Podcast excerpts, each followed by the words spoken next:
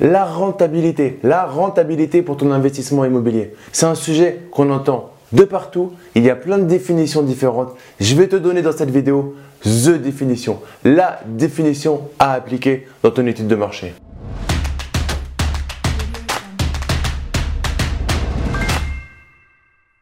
Yo les esprits gagnants, c'est Damien et bienvenue sur cette nouvelle vidéo. dans cette vidéo, on va parler rentabilité et calcul de la rentabilité.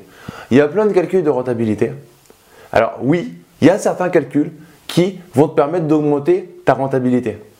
Mais c'est du bullshit, on s'en fout.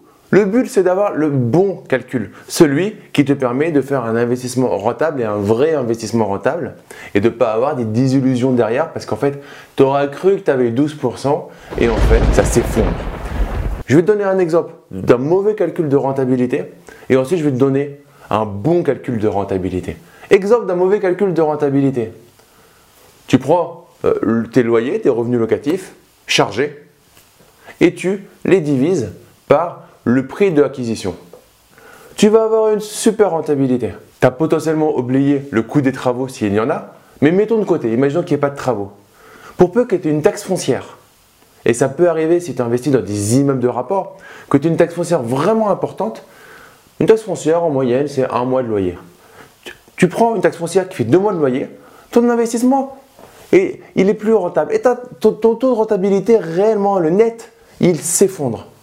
Du coup, ce genre de, euh, rentabilité n'est pas, pas good, n'est pas bonne. Ce genre de rentabilité va te permettre, si tu n'as pas les informations, de savoir déjà si tu mets un no-go.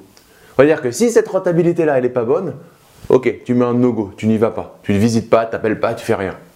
Ok?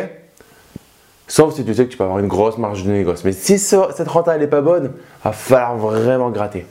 L'autre rentabilité qu'on entend beaucoup, c'est tu prends euh, les revenus euh, locatifs et tu divises par le prix euh, d'acquisition plus les frais de notaire et potentiellement les travaux s'il y en a. C'est pas mal, mais on peut avoir mieux. C'est déjà pas mal. Et ça, ça va te permettre de pouvoir comparer des produits entre eux, des produits de différents montants avec différents revenus locatifs. Donc c'est très intéressant. Mais la vraie solution que tu dois prendre en compte pour calculer ta rentabilité et savoir à quelle rentabilité tu veux te placer, donc prends ton stylo, je t'attends. Tu peux mettre sur pause la vidéo si tu le souhaites, mais c'est vraiment important. Blague à part. D'un côté, tu vas prendre les revenus locatifs et tu vas retirer la taxe foncière.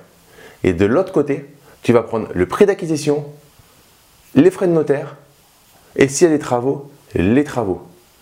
Tu vas prendre les deux, donc tu divises l'un par l'autre et tu vas avoir la vraie rentabilité qui est intéressante. Et là, ça va être différent. Tu te tapes sur des villes euh, comme des villes assez grandes, tu as un 8% de rentabilité commence à être intéressant? Tu vas sur des villes moins grandes, 15 000 habitants, 10 000 habitants, 5 000 habitants, plus tu t'éloignes et plus ta rentabilité doit être grande et doit aller vers 10% net, voire 12% net, voire plus si tu vas dans des villes où tu sais que tu auras des gros problèmes de vacances locatives. Là, je te parle de revenus locatifs en, en, location meublée ou nue assez classique. Même pas forcément en faisant de la colocation ou de la location courte durée. Il faut que ton calcul soit bon dans une location en revenu nu, en foncier du coup, ou alors en meublé. Ou en SCI, mais voilà, tu as compris le principe, c'est nu ou meublé, et tu vois si euh, tu as une rentabilité de coup 8%, 10%, 12%, voire plus, et c'est ça qui va te donner un go-no-go. Quel est l'intérêt d'aller euh, dans un petit village pour avoir 8% de rentabilité nette?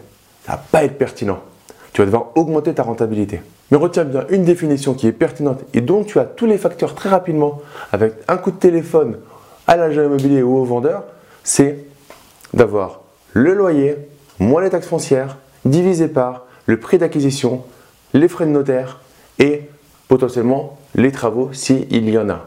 Tu peux également y mettre les frais de garantie et compagnie, mais selon le montant, c'est quand même euh, non significatif. Mais tu peux le mettre pour être vraiment complet. Donc tu mets tous ces frais-là d'un côté. Normalement, avec ces éléments-là, tu as tout ce qu'il faut pour calculer ta rentabilité de manière pertinente. Mets-moi en commentaire si tu connais une autre méthode pour calculer ta rentabilité ou si tu utilises déjà cette méthode ou si tu n'es pas d'accord avec ma méthode.